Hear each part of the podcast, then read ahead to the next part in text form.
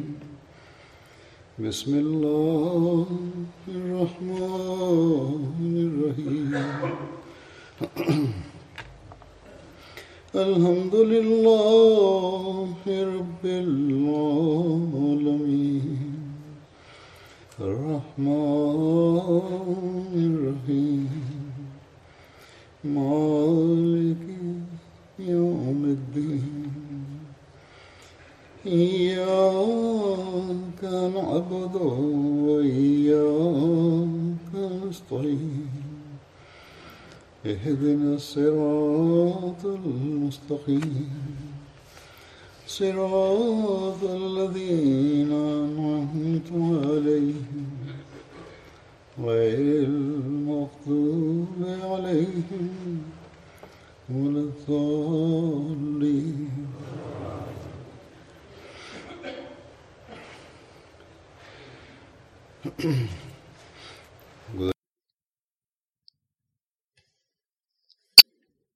Dans mon précédent sermon, j'avais mentionné Obada bin Samit et je n'avais pas pu compléter les récits concernant.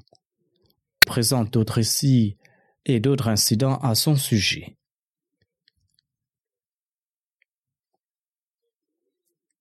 Selon l'histoire, sur l'incitation d'Abey, la tribu Nukainuka, son allié, s'est battue contre les musulmans.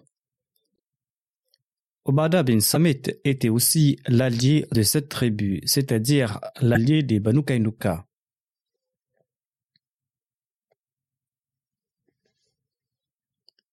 Mais en raison de ce conflit avec les musulmans, il s'est démarqué de cette tribu et il s'est affranchi de son alliance avec cette tribu pour la cause d'Allah et pour la cause de son prophète. On dit que ce verset a été révélé à ce propos. Ya ayyuhallazina amanu la tattakhidhul yahuda wan nasara awliya'a ba'duhum awliya'u ba'din. Wa man yatawallahum minkum fa innahu minhum. Inna Allaha la yahdi al-qawma adh-dhalimin. Ô vous qui croyez, ne prenez pas les juifs et les chrétiens pour amis. Ils sont les amis des uns des autres, et celui d'entre vous qui les prend pour amis en vérité un des leurs. En vérité, Allah ne dirige pas les gens qui sont injustes. Ceci mérite éclaircissement ici. Ce verset n'affirme pas qu'il ne faut jamais être bienveillant envers un juif ou envers un ou qu'il ne faut pas maintenir des liens avec ces personnes. Ce verset affirme qu'il ne faut pas prendre pour amis ces juifs, ces chrétiens qui combattent les musulmans. Ailleurs, Allah affirme qu'il n'interdit pas aux musulmans d'être bienveillants et d'être justes envers ceux qui ne les combattent pas ou ceux qui ne les ont pas chassés de leur maison, même s'ils sont des mécréants, s'ils sont des juifs ou des chrétiens. Allah affirme ce sujet La yanhakum Allahu anil lam yuqatilukum fi din wa lam yukhrijukum min diyarikum an wa tuqsitu ilayhim inna Allaha yuhibbul muqsitin Allah ne vous interdit pas d'être bienveillant à l'égard de ceux qui ne se sont pas battus contre vous à cause de votre religion et qui ne vous ont pas chassé de vos habitations Allah ne vous interdit pas d'agir équitablement envers eux. Assurément, Allah aime ceux qui sont équitables.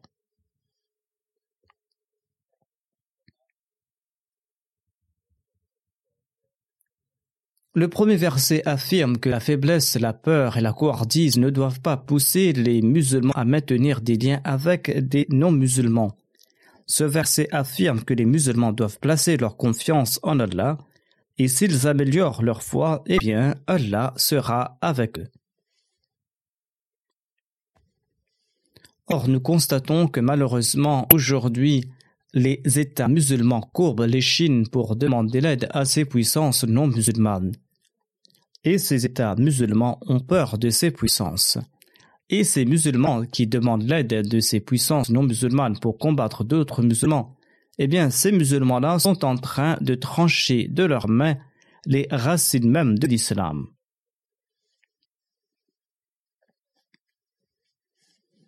En tout cas, nous prions qu'Allah accorde le serment nécessaire à ces États musulmans.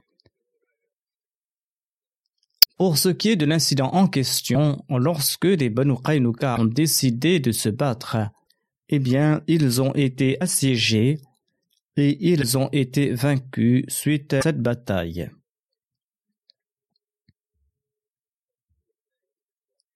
La Sirat Khatamun évoque cet incident à la lumière de plusieurs récits.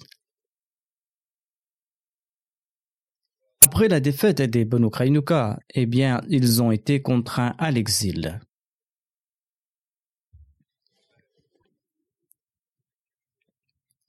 Quand la bataille de Badr a eu lieu et qu'Allah, de par sa grâce, a accordé aux musulmans une victoire éclatante, alors qu'ils étaient très peu nombreux, et qu'ils étaient sans moyens face à une armée très aguerrie des Korachites et que les principaux dirigeants de la Mecque ont été tués, eh bien, la jalousie secrète des Juifs de Médine s'est enflammée et ils ont commencé à faire la ration cinglante ouvertement contre les musulmans et ils ont publiquement affirmé lors des rassemblements que vaincre l'armée des Korachites n'est pas un fait extraordinaire. Que Muhammad vienne nous combattre et nous lui montrerons qui sont les véritables guerriers. Cette situation s'est aggravée au point où lors d'une réunion, ils ont prononcé de telles paroles en présence même du saint prophète Mohammed lui. On rapporte qu'après la lorsque le saint prophète Mohammed lui est revenu à Médine, un jour il a rassemblé les juifs, il les a conseillés, il leur a présenté son message, il les a invités vers l'islam. Les chefs des Juifs ont réagi à ce discours pacifique et bienveillant du saint prophète Mohammed lui en ces termes. Ils ont dit Ô oh Mohammed, peut-être êtes-vous devenu arrogant après avoir tué quelques Korachites. Ces gens étaient inexpérimentés dans l'art de la guerre. Si vous vous battez contre nous, vous saurez à coup sûr qui sont les véritables guerriers. Ces Juifs ne se sont pas contentés d'une simple menace, mais il semblait même qu'ils ourdissaient des complots pour assassiner le saint prophète Mohammed On raconte qu'à l'époque, un fidèle compagnon du nom de Talha bin Bara était sur le point de mourir. Il a conseillé à ses proches que si je meurs la nuit, n'informez pas le saint prophète Mohammed lui à propos de ma prière funèbre. J'ai peur qu'un malheur ne s'abat sur le saint prophète, soit lui, des Juifs à cause de moi. C'est-à-dire, attention, que les Juifs ne s'attaquent au saint prophète lorsqu'il sortira la nuit pour la prière funéraire. C'est pourquoi, après la bataille de Badr, les Juifs ont ouvertement commencé à fomenter des troubles. Les Banu étaient les plus puissants et les plus braves parmi les juifs de Médine et c'est pour cette raison qu'ils ont violé le traité en premier. Les historiens écrivent que parmi les juifs de Médine, les Banu Kainuka ont été les premiers à rompre le traité conclu entre eux et le saint prophète Muhammad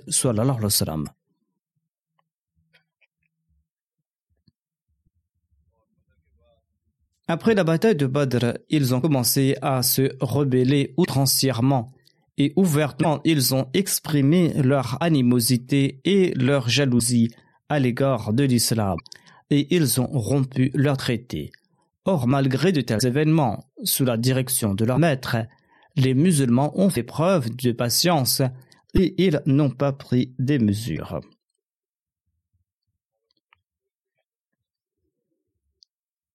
Selon un hadith, Après le traité conclu avec les Juifs, le saint prophète Mohammed soit lui prenait un soin particulier à protéger leurs sentiments. Une fois, une dispute a éclaté entre un musulman et un juif. Le juif a insisté sur la supériorité de Moïse et tous les autres prophètes. Le compagnon s'était irrité et il a traité durement ce juif en lui disant que le saint prophète Mohammed lui était supérieur à tous les prophètes. Lorsque le saint prophète Mohammed lui en a été informé, il était mécontent et il a réprimandé ce compagnon en disant Parler de la supériorité des messagers de Dieu les uns sur les autres ne vous regarde pas. Ensuite, le saint prophète Mohammed lui a mentionné une supériorité partielle de Moïse afin de consoler ce juif. Cependant, malgré cette conduite affectueuse du saint prophète Mohammed lui, malgré sa bienveillance, la méchanceté des juifs a pris de l'ampleur. Et finalement, ce sont les juifs qui ont été la cause de la guerre et leur animosité refoulée n'a pas pu être contenue.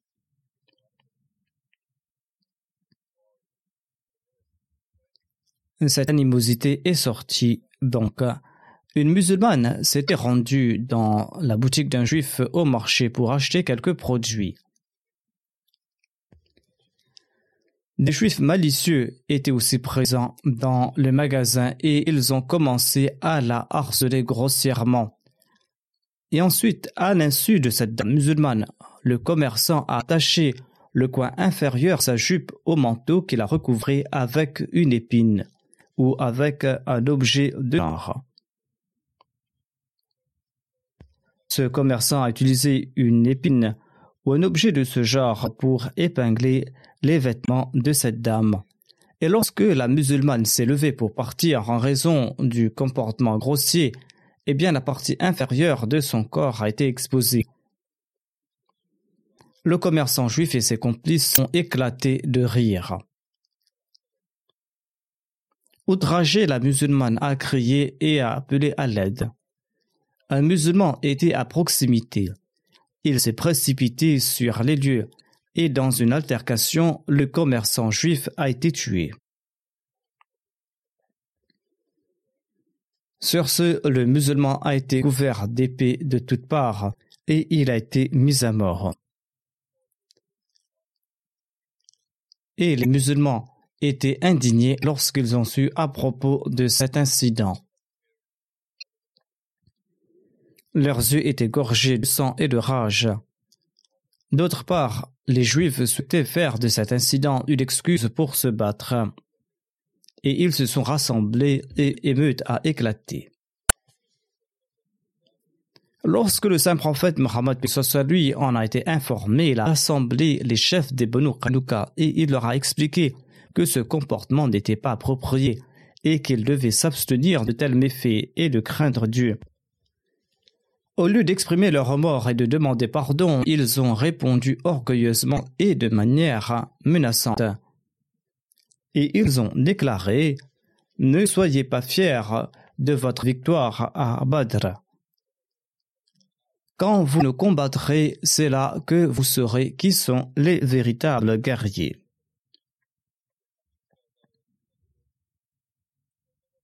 Ainsi donc, sans autre choix, le saint prophète Mohammed lui s'est dirigé vers les forteresses des Banu Kainuka avec certains de ses compagnons.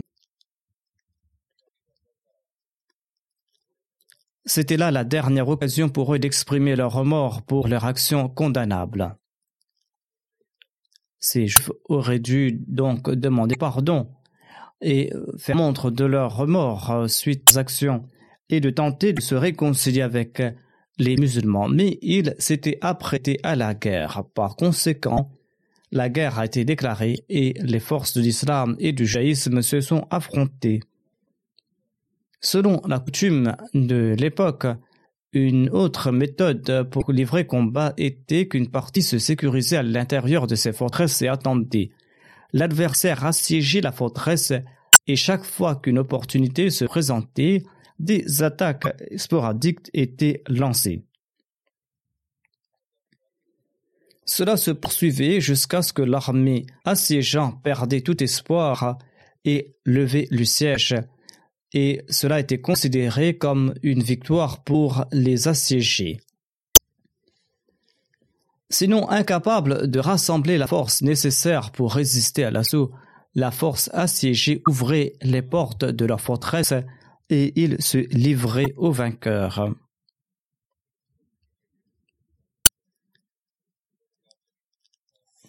À cette occasion, les Banu Qaynuka ont utilisé la même tactique et ils se sont enfermés dans leur forteresse. Le saint prophète Mohammed les a assiégés et ce siège a duré quinze jours.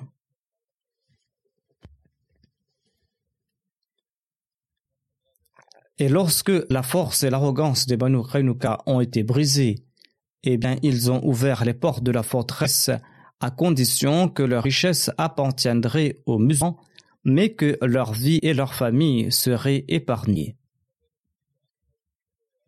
Le saint prophète Mohammed a accepté cette condition, même si en vertu de la loi mosaïque, euh, toutes ces personnes étaient passibles de mort. Et conformément à l'accord initial, le jugement de la loi mosaïque aurait dû leur être imposé.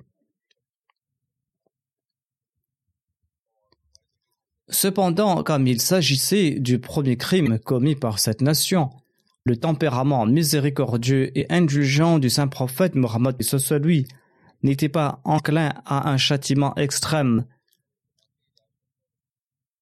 Un châtiment extrême qui ne devait être imposé qu'en dernier recours. Cependant, permettre à une tribu aussi perfide et rebelle de rester à Médine n'était rien de moins que de nourrir un serpent chez soi.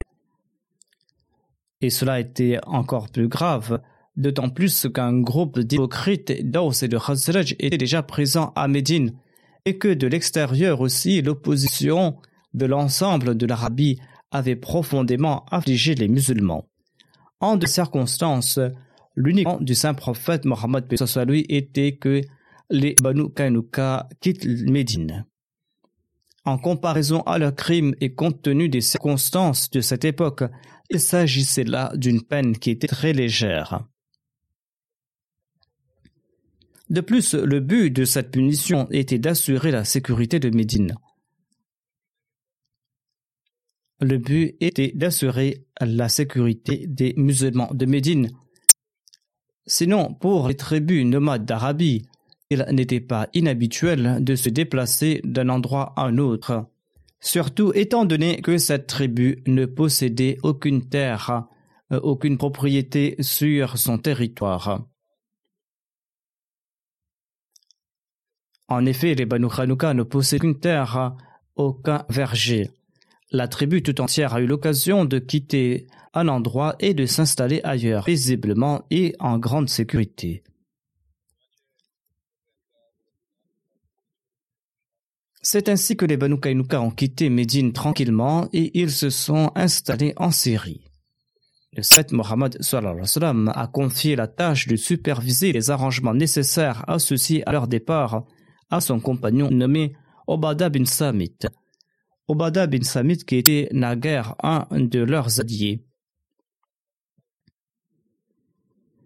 Obada bin Samit a escorté les Banu Qaynuka pour quelques étapes et après les avoir renvoyés en toute sécurité, il est rentré à Médine. Les butins obtenus par les musulmans consistaient uniquement d'armes et de quelques instruments de leur profession.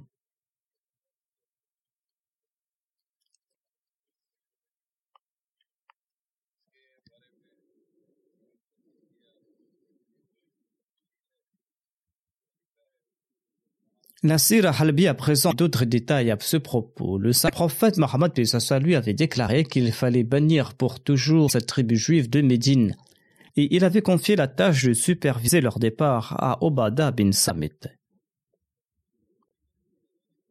Les Juifs avaient un délai de trois jours pour quitter Médine et ils sont partis passer ce laps de temps. Ils avaient au préalable demandé à Obada bin Samit d'étendre ce délai mais celui-ci a répondu qu'ils n'auront pas une minute de plus. C'est ainsi qu'ils ont quitté Médine sous la supervision de Bada bin Samit et ils sont partis s'établir dans les plaines de Namo de la Syrie.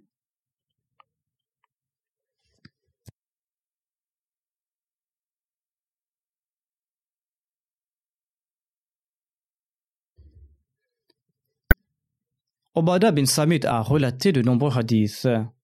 Il relate à titre d'exemple que le saint prophète Mohammed lui était très occupé et il dit à ce propos que le saint prophète Mohammed lui nous envoyait les émigrants qui le rendaient visite pour que nous puissions leur enseigner le Saint Coran et la religion.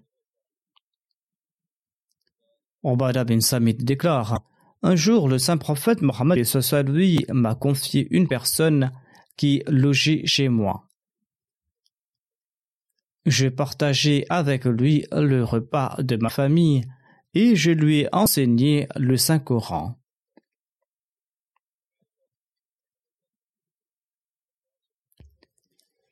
Lorsqu'il a voulu rentrer chez lui, il s'est senti redevable envers moi en raison de son séjour chez moi, en raison de l'hospitalité que je lui avais et du fait que je lui avais enseigner le Saint-Coran. En raison des services que je lui ai rendus, il a voulu m'offrir un arc en cadeau.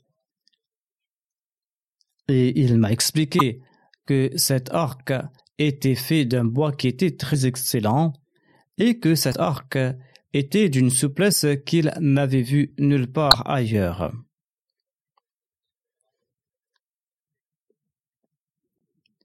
Obada bin Samit déclare J'ai demandé l'avis du saint prophète Mohammed lui à propos de ce cadeau. Et le saint prophète Mohammed Mustafa m'a répondu que euh, c'est une braise que tu as pendue entre tes deux épaules. C'est-à-dire qu'il t'a offert ce cadeau parce que tu lui as enseigné le Saint-Coran et c'est comme si tu as placé un tison de feu entre tes épaules.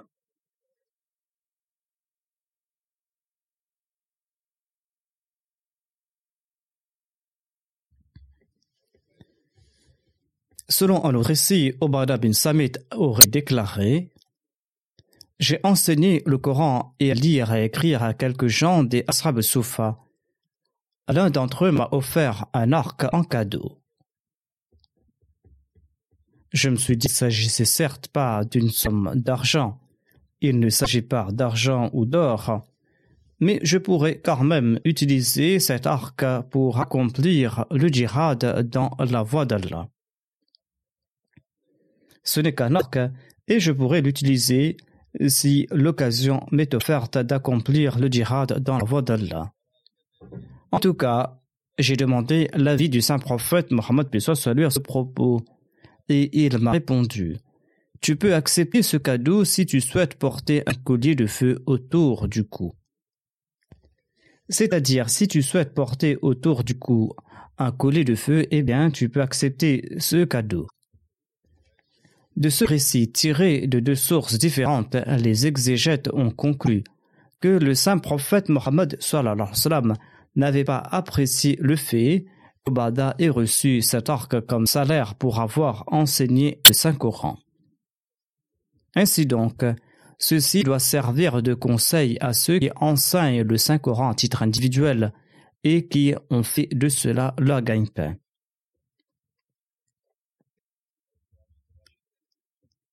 Rachid bin Huwaish relate qu'une fois le saint prophète Mohammed lui avait rendu visite à Obada bin Samit. Obada bin Samit qui était souffrant.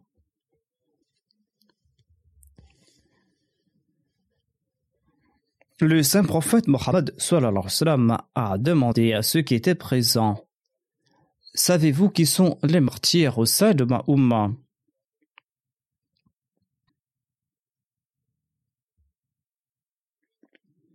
Et les membres de l'assistance se sont regardés. Le saint prophète Mohammed lui était parti visiter Obada bin Sabit qui était malade Et là-bas, le saint prophète Mohammed lui a demandé Savez-vous qui sont les martyrs au sein de ma Et les membres de l'assistance sont regardés. Obada bin Samit a demandé qu'on le relève afin qu'il puisse s'asseoir. Il a ensuite déclaré Ô envoyé d'Allah, vous demandez qui sont les martyrs au sein de la Ummah Le martyr est celui qui combat bravement et constamment et avec l'intention d'être récompensé. Le saint prophète Mohammed lui a répondu S'il en est ainsi, eh bien, il aura très peu de martyrs au sein de ma Ummah. Il a déclaré que ceux qui sont tués dans la voie d'Allah sont des martyrs ainsi que ceux qui meurent de la peste. C'est-à-dire que s'il y a une épidémie de peste qui s'est répandue et qu'un croyant sincère est décédé de cette épidémie, il sera considéré comme un martyr. Le saint prophète a aussi ajouté celui qui se noie est aussi martyr, ainsi que celui qui meurt de mal de ventre. Et la femme qui meurt d'une hémorragie après avoir accouché est aussi une martyre. Son enfant la tirera par la main pour la faire entrer au paradis. Si une femme décède de saignement après la naissance de son enfant, ou qu'elle décède de faiblesse au cours de la période de 40 jours d'accouchement, eh bien, elle entrera au paradis par le truchement de cet enfant qui est né. Cet enfant prendra la main de la mère et mènera sa mère jusqu'au paradis.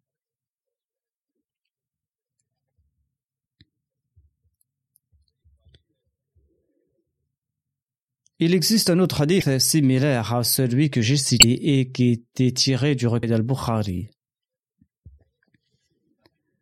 Abu Huraira relate que le saint prophète Mohammed a déclaré Il existe cinq catégories de martyrs celui qui meurt de la peste, celui qui meurt d'un mal de ventre, celui qui meurt d'une noyade, celui qui meurt écrasé et celui qui a été tué dans la voie d'Allah. Le Messie premier d'Islam avait évoqué la peste comme signe de sa véridicité en disant que ceux qui croiront en lui sincèrement n'en seront pas affectés. Ainsi donc, ce cas est tout à fait différent. Si une épidémie s'est répandue et qu'un croyant véritable en décède, il sera considéré comme un martyr selon le saint prophète Mohammed sallallahu sallam. Ismaël bin Ubayd Ansari relate Obada a dit à Abu Huraira Ô Abu Huraira, tu n'étais pas avec nous lorsque nous avions prêté allégeance au saint prophète Mohammed Nous avons prêté allégeance que nous lui obéirons en toute occasion, que nous soyons dispo ou là, et que nous dépenserons dans la voie d'Allah, dans l'essence et dans la misère, et que nous gens et nous interdirons le mal, et que nous dirons de bonnes choses sur la personne de Dieu et que nous ne nous soucierons pas des critiques des personnes à cet égard. Nous avons aussi promis de soutenir Saint prophète Mohammed lui lors de sa venue à Médine. Nous lui avons promis de le protéger au prix de notre vie et pour la cause de nos femmes et de nos enfants. Nous lui avons prêté allégeance sur ces conditions avec la promesse de mériter en retour le paradis. Celui qui brisera cette promesse sera lui-même un perdant. Allah respectera sa promesse faite par le truchement du saint prophète Mohammed lui en faveur de celui des nôtres qui va respecter cette allégeance.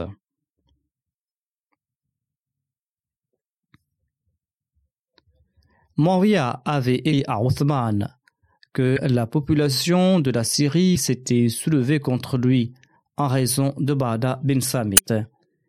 Et il avait dit qu'il devait rappeler Obada ou lui-même de la Syrie.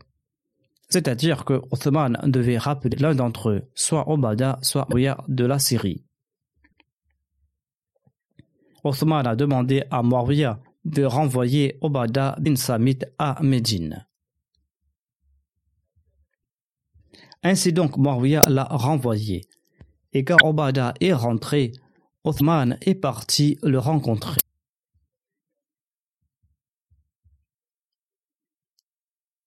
Othman qui se trouvait dans un coin de la maison, s'est tourné vers Obada bin Samit et il lui a demandé Quelle est la cause de ce différend entre nous? Obada s'est tenu devant les autres et il a déclaré J'ai entendu le saint prophète Mohammed lui dire qu'après lui, nous serons dirigés par des gens qui nous demanderont d'accomplir des tâches qui nous déplaisent, et ces dirigeants n'aimeront pas les œuvres qui nous plaisent. Le saint prophète a dit N'obéissez pas à celui qui désobéit à Allah, et n'outrepassez pas les limites fixées par votre Seigneur.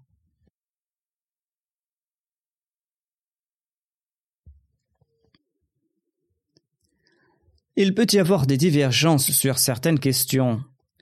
Ainsi, il y avait des différends entre le maire Muawiyah et Obada.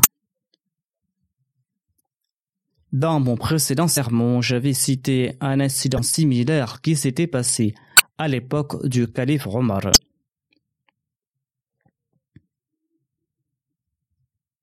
Obada bin Samit était un des premiers compagnons et il avait entendu les instructions du saint prophète Mohammed soit lui directement de sa bouche.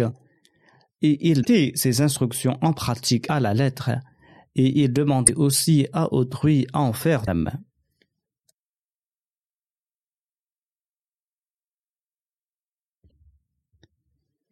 D'ailleurs, Omar disait qu'Obada avait raison lorsqu'il y a eu un différend entre Obada et Muawiyah.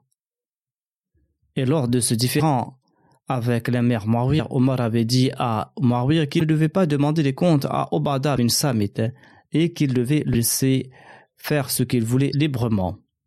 Quand Obada bin Samit est retourné à Médine, Omar l'a renvoyé en Syrie. Mais lorsque ce différend a refait surface à l'époque d'Uthman, Uthman a fait revenir Obada bin Samit. Obada bin Samit jouissait d'un statut particulier et il était à même d'expliquer certains points qu'il avait compris et entendus du saint prophète Mohammed lui directement. D'où la raison de ces différents et de ces explications. Il y avait des questions régissant les commerces et les échanges. C'est un sujet très vaste que je ne pourrais pas évoquer ici. Et il y avait donc des différends entre lui et le Mir sur ces questions et il a étayé ses explications grâce à ses arguments, et le maire Moria a présenté les siennes. Or, tout le monde n'est pas à même de discuter à ce propos si l'on ne dispose pas de verdict clair du Coran, des hadiths et des déclarations du Messie premier l'Islam.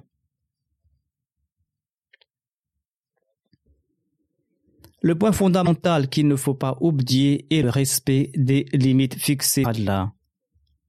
Tout Ahmadi doit avoir ce point à l'esprit et demeurer dans le cercle de l'obéissance.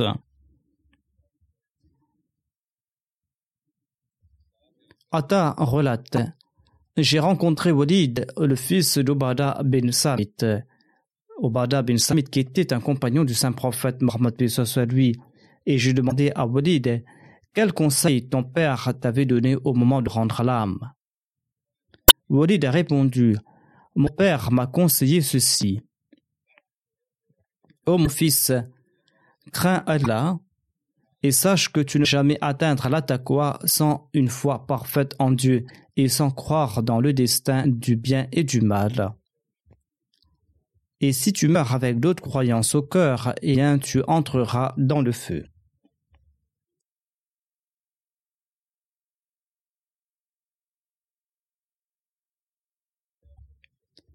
Anas bin Malik raconte que le saint prophète Mohammed lui se rendait chez Umayha bin Milhan, qui était l'épouse de Bada bin Samit. Celle-ci offrait un repas au saint prophète Mohammed lui. Un jour, le saint prophète s'est rendu chez Umayram, et après le repas, le saint prophète Mohammed lui a posé sa tête et il s'est endormi et s'est réveillé avec un sourire aux lèvres.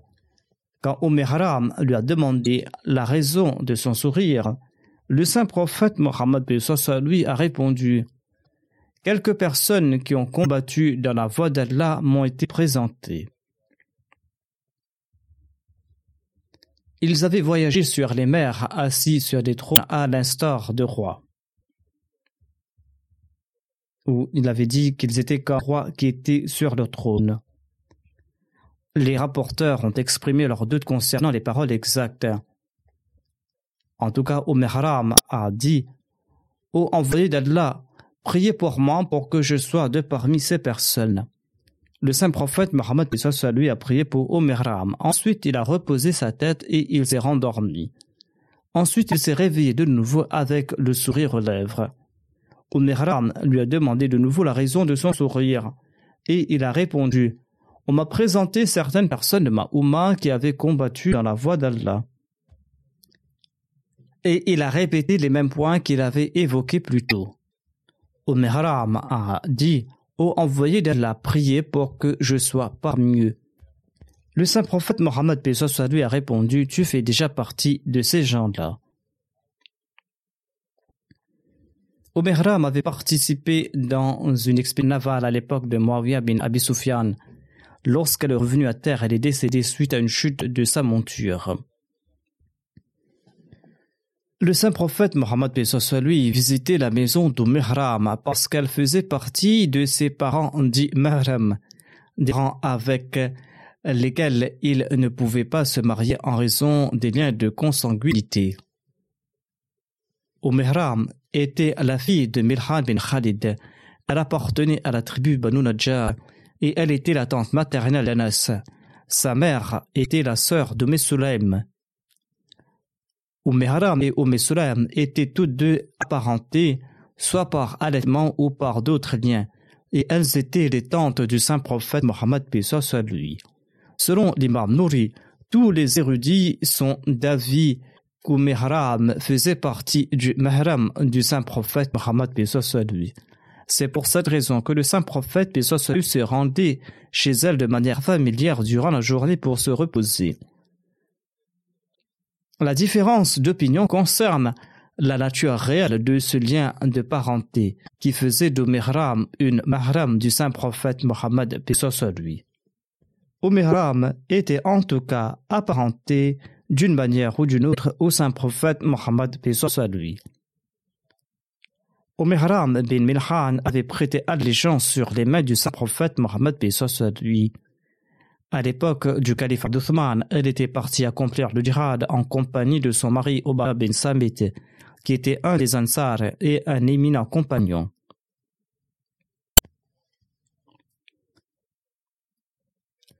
On dit donc qu'elle avait accepté l'islam. Ensuite, elle a prêté allégeance au saint prophète Mohammed lui. Ensuite, à l'époque d'Uthman, elle était partie accomplir le djihad en compagnie de son mari Obada bin Samit, qui était un ansar et un éminent compagnon du saint prophète Mohammed bin lui. Elle est tombée en martyr sur le sol byzantin. Ainsi, en accord au rêve du saint prophète Mohammed lui, elle est tombée en martyr.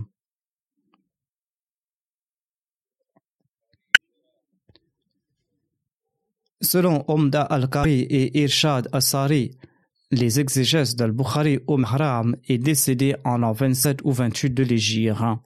Selon certains, elle est décédée sous le règne de l'émir Marwiya. La première version est plus répandue, et c'est cette version qui a été rapportée par les biographes, notamment que sous le califat d'Othman, il y a eu cette guerre navale, et Umm Haram est décédée lors de cette expédition. La mention de l'époque de Muawiyah ne fait pas référence à son règne, mais à cette époque où Muawiyah avait mené cette bataille navale contre Byzance.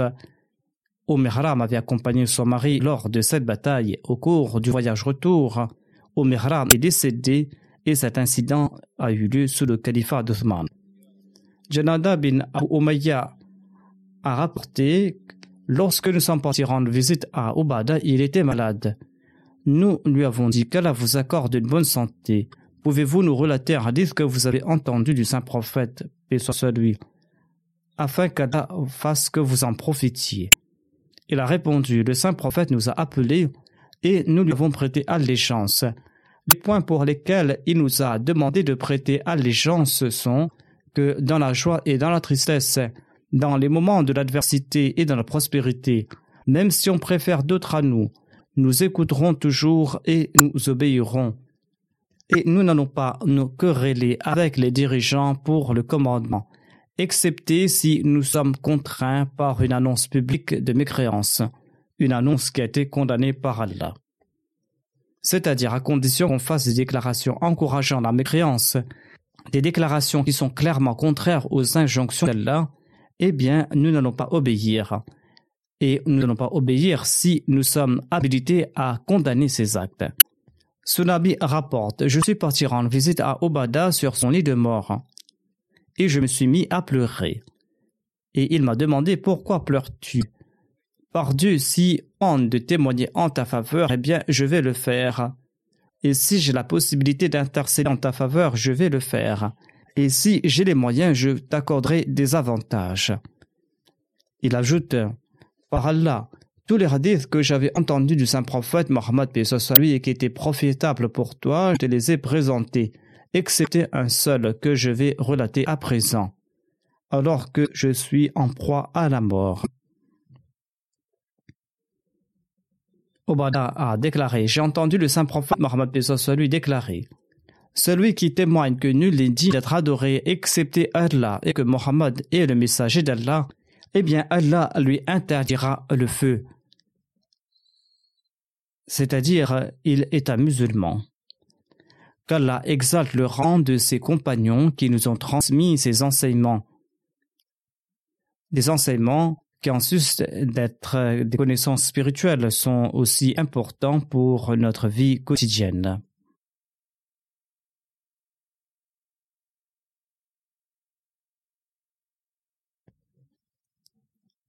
Je souhaite maintenant faire mention de quelques personnes décédées dont je vais diriger la prière funéraire. La première personne est Seyd Sukia qui est de la Syrie. Il est décédé le 18 avril dernier. La nouvelle de son décès est arrivée tardivement, et c'est pour cette raison que je dirige sa prière funéraire maintenant. C'est à Allah que nous appartenons et c'est à lui que nous retournerons. Le défunt faisait partie des membres les plus sincères et les plus anciens de la communauté. Il avait complété la lecture et depuis son enfance, il maîtrisait les règles de et il enseignait ces règles de récitation aux membres de la communauté. Mounir al-Husni avait une grande confiance en lui. Le défunt avait fait des études de droit, mais il n'avait pas aimé le métier d'avocat, et c'est là qu'il a adopté la voie de l'enseignement, et il était considéré comme un des meilleurs enseignants de son pays. Il a enseigné dans le pays tout entier et il avait atteint le poste de directeur d'école. Il aimait prêcher le message de l'Ahmadiyya. Quelques années de cela, lorsque le bureau arabophone a commencé à traduire et publier les ouvrages du Messie premier salam en langue arabe, eh bien, le défunt a lu tous ces ouvrages et il disait qu'après avoir été Ahmadi pendant si longtemps, il venait d'apprendre ce que l'islam disait vraiment à propos de sa communauté et qu'il comprend dorénavant ce qu'est vraiment la Jamaat. Il a aussi ajouté que je commence à apprendre de nouveau ce qu'est l'Ahmadiyya, l'islam véritable. Toutes les personnes qui le connaissaient ont fait part du fait qu'il possédait de bonnes mœurs. Ils ont fait part de sa convivialité, de sa générosité, de son respect de soi. Il aidait les autres sans rien attendre en retour, et tous étaient impressionnés par sa personne, et tout le monde aimait pour ses qualités.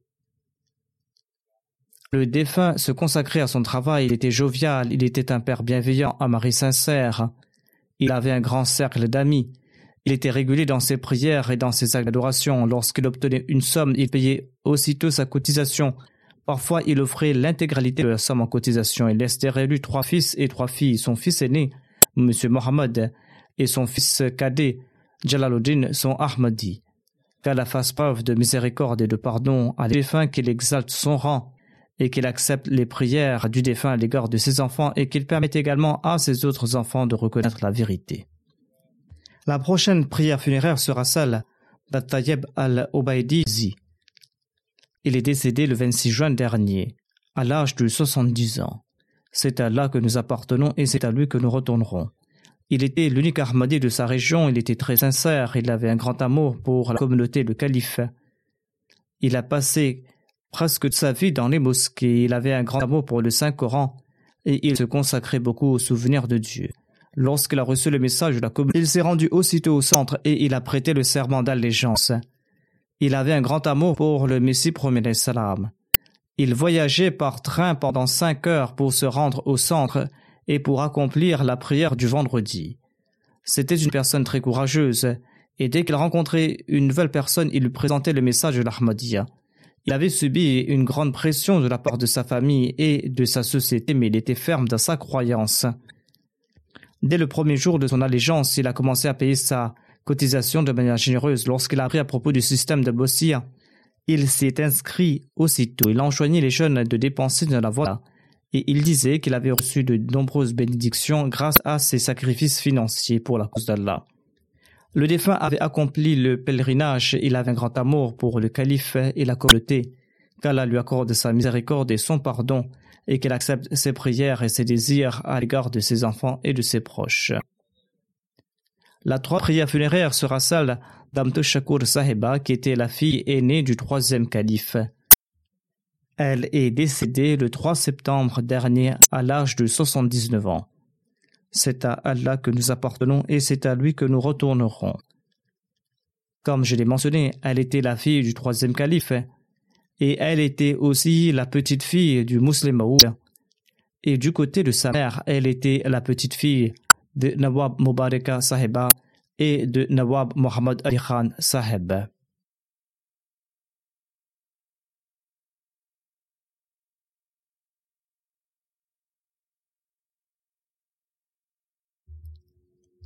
La défunte est née à avril 1940.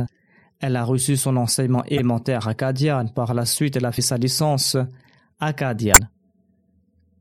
Elle s'était mariée à deux reprises. Elle s'était mariée la première fois avec le fils de Nawab Abdullah Khan, qui se nommait Shaid Khan. Et de ce mariage sont nés deux garçons et trois filles. L'un de ses fils, Amir Ahmad Khan, a dédié sa vie. Il sert actuellement dans le département du Tahrik Jadid et ses deux petits-fils sont à la Jamia. La défunte s'était mariée une deuxième fois avec le docteur Miza Laik Saheb. Elle n'a pas eu d'enfant de ce mariage. La défunte n'a pas occupé de poste important au sein de la Jamaat, mais elle a servi en différentes capacités dans différents départements de la Lajna. Et toutes celles qui l'ont côtoyée témoigne que la défunte était toujours très serviable et très humble. La défunte était aussi très férue de lecture et d'écriture. Elle a écrit la biographie d'Amajan Sahiba et elle a écrit un deuxième ouvrage sur Nawab Mubaraka Begam Sahiba sous le titre de Mubaraka ki Kahani Mubaraka ki Zubani. Elle a aussi complété un troisième ouvrage dont l'ouvrage n'a pas été encore publié. C'est une biographie de Begum Bouz, l'épouse de Mirza Sharif Ahmad Saheb. Ces trois ouvrages, en tout cas, sont très bons pour les membres de la Lajna Imaïla.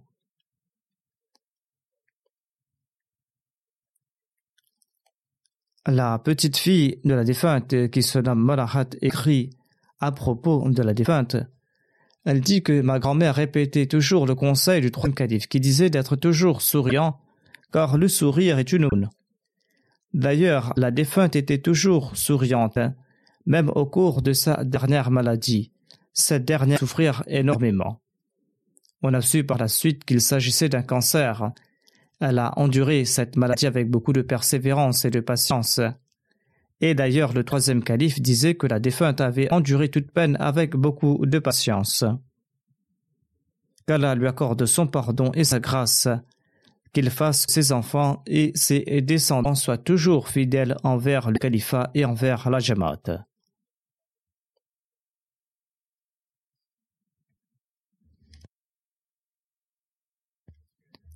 Étant donné que l'ijtima de la Khudam